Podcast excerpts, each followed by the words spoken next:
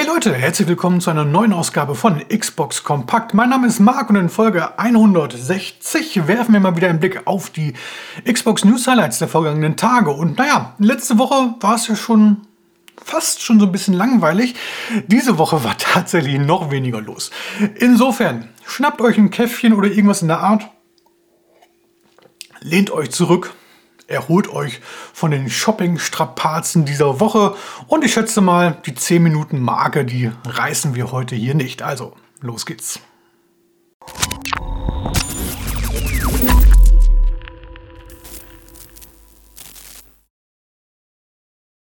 Ja, Shoppingwoche ist natürlich ein gutes Stichwort.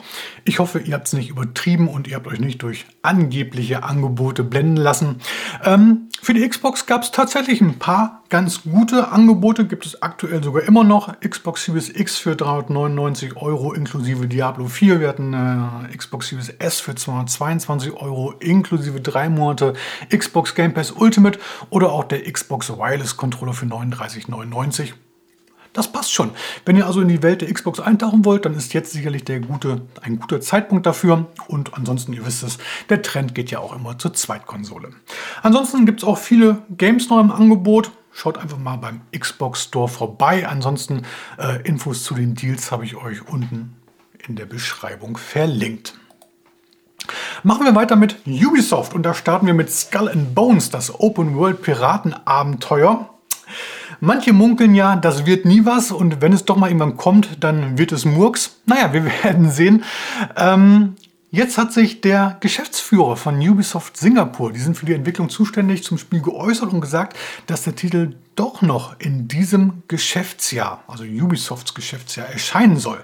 Ähm, das geht nicht bis zum 31.12., sondern bis zum 31. März nächsten Jahres. Das heißt wiederum, das Spiel sollte im ersten Quartal, also in den ersten drei Monaten 2024 tatsächlich erscheinen.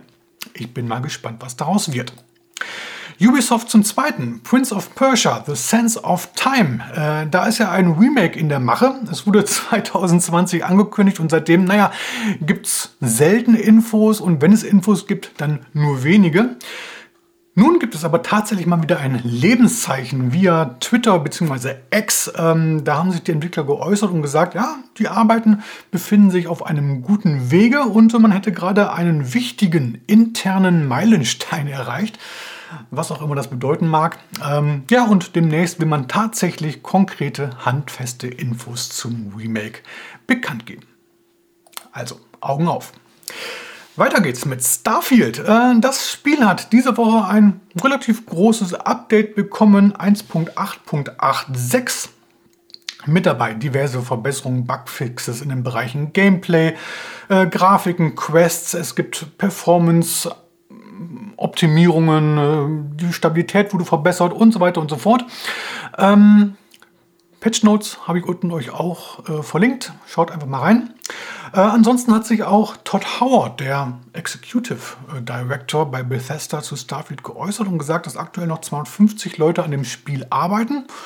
Ähm, das heißt, seit dem Release hat sich das Ganze so um die Hälfte reduziert. Das ist aber immer noch eine recht stattliche Menge, würde ich mal sagen.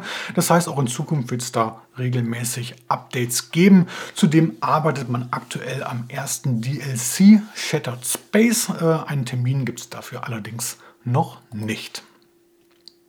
Machen wir weiter mit Shadow Gambit, The Cursed Crew, ein Strategiespiel vom deutschen Entwickler Mimimi Games.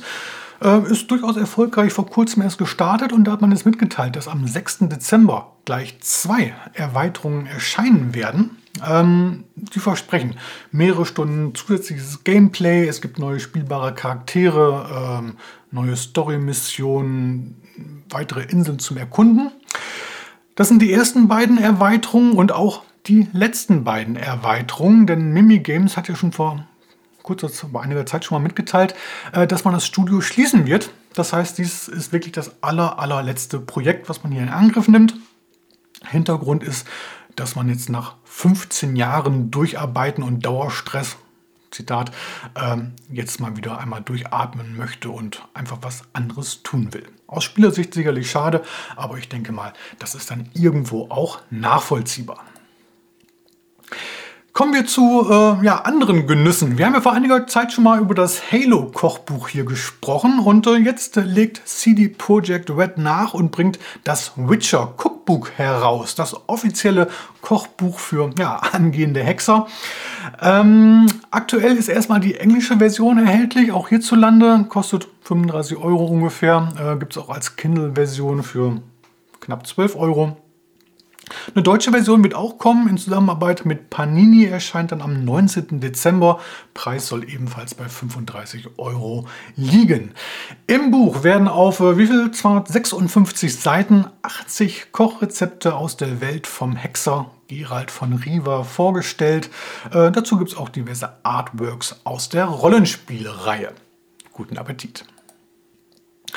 Kommen wir zu Call of Duty. Ähm, Modern Warfare 3 ist ja jetzt äh, vor kurzem gestartet und äh, ja, Activision teilt jetzt erstmal Rekordzahlen mit und sagt, ja, ähm, so viele Spieler haben jetzt äh, Modern Warfare 3 gespielt, so viel, also mehr als die ersten beiden Teile, ähm, sowohl online auch als die Kampagne und das, obwohl gerade die Kampagne sehr, sehr schlecht wegbekommen ist. Naja, ob das so die Zahlen so stimmen oder ob man sich so ein bisschen schön gerechnet hat, wer weiß.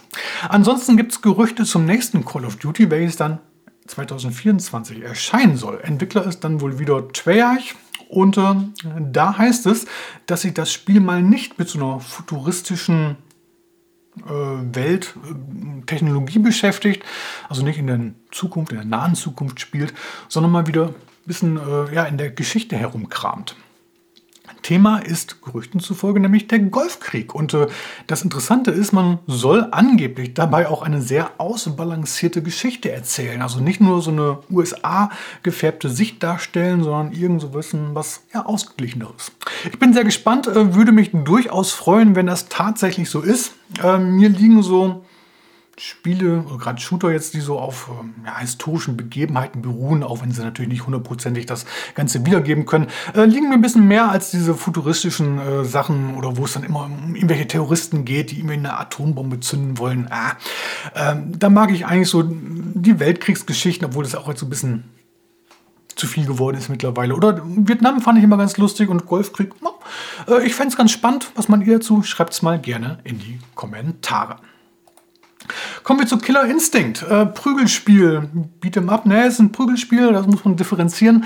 Ähm, da hat man jetzt mitgeteilt, dass man zum 10-jährigen Jubiläum eine Anniversary Edition äh, in den Handel bringen will, beziehungsweise in den Xbox Store. Die soll 29,99 Euro kosten und äh, enthält alle bislang veröffentlichten 29 Kämpfer sowie alle bislang veröffentlichten Premium-Inhalte. Äh, die Anniversary Edition soll dann die Definite Edition, die ist ähm, seit ein paar Jahren gibt, äh, ablösen. Die soll aus dem Store verschwinden.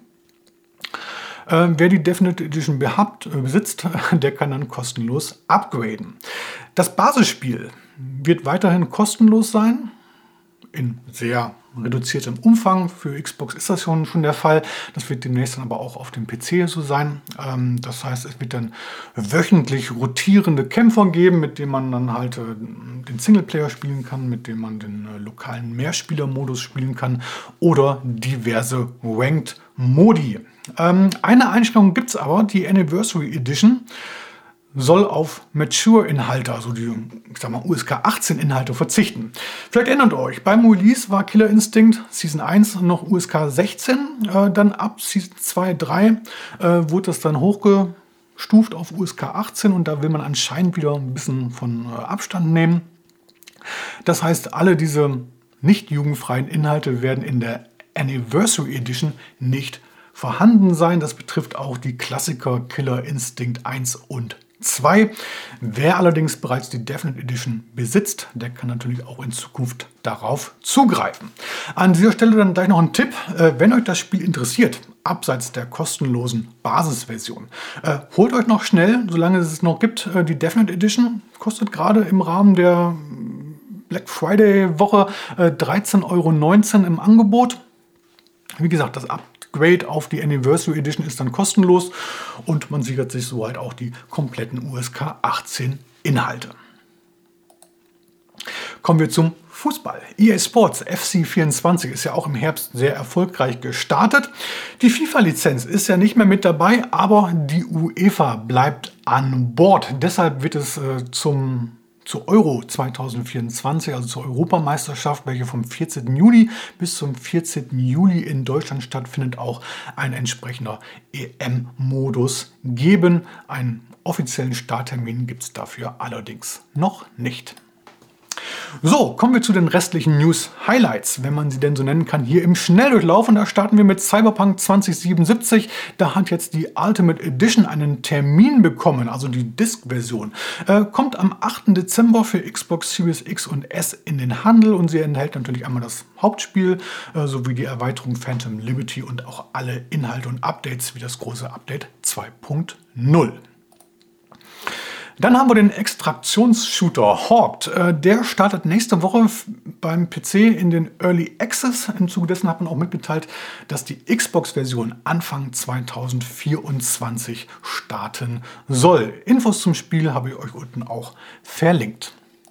Dann Ark Survival Ascended ist diese Woche tatsächlich erschienen. Da haben wir letzte Woche noch drüber spekuliert so ein bisschen. Äh, seit diesem Dienstag war es, glaube ich, ist das Spiel tatsächlich da.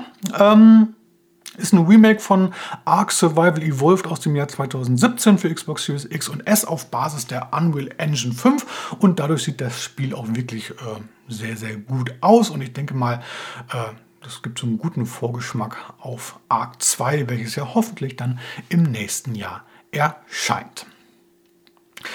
Kommen wir zu Fortnite. Äh, da wurde ein neues Event oder wie es so schön heißt, ein Erlebnis angekündigt. Der große Knall heißt das Ganze und findet am 2. Dezember ab 20 Uhr statt.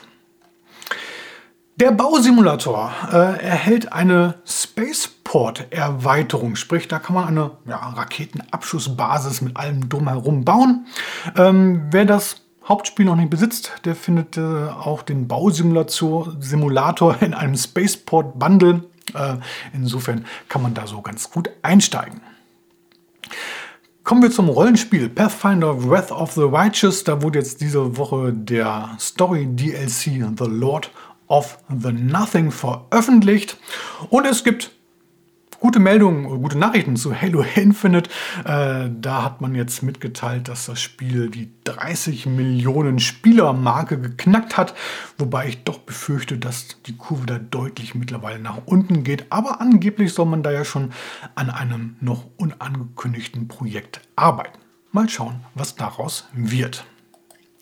Dann gibt es schlechte Nachrichten für alle, die auf Warhammer 40.000 oder 40k Space Marine 2 warten. Third-Person-Shooter sollte eigentlich noch dieses Jahr für Xbox Series X und S erscheinen. Neuer Termin irgendwann 2024. Und dann haben wir hier noch AEW oder AEW Fight Forever. Die Wrestling-Simulation äh, startet jetzt in die zweite Season.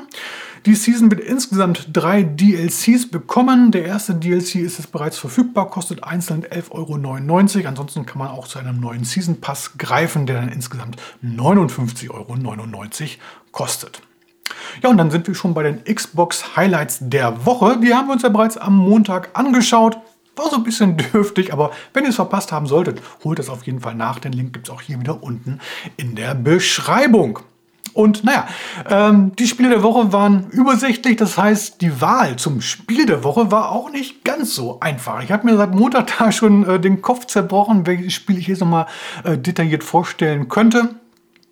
Sagen wir mal so, das richtig große Top-Spiel gibt es diese Woche tatsächlich nicht. Ähm, aber ich habe ein Spiel rausgesucht, was innerhalb des Genres durchaus gelungen ist, äh, kann man so sagen.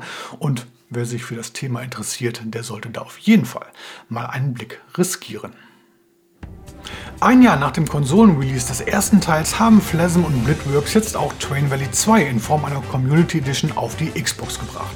Train Valley 2 ist wie der erfolgreiche Vorgänger eine kleine Eisenbahn-Management-Simulation, in der man diesmal als Zugmagnat die industrielle Revolution vorantreibt. Spieler bauen hier Bahnstrecken, verbessern ihre Lokomotiven und sorgen für die Einhaltung des Fahrplans, ohne Verspätungen oder noch schlimmer Unfälle, um dem Bedarf der Städte und Industrien eines kleinen Tals gerecht zu werden. Es gilt, die eigene Bahngesellschaft in die Zukunft zu führen und dabei die Anforderungen der Ortschaften und Gewerbe zu erfüllen. Egal, ob man komplexe Logistik- und Transportprobleme lösen möchte, den inneren Bahnfahrtmogul ausleben will oder einfach nur Lust auf das Lösen von Rätseln hat, Train Valley 2 bietet eine Menge und es gibt so einiges zu tun.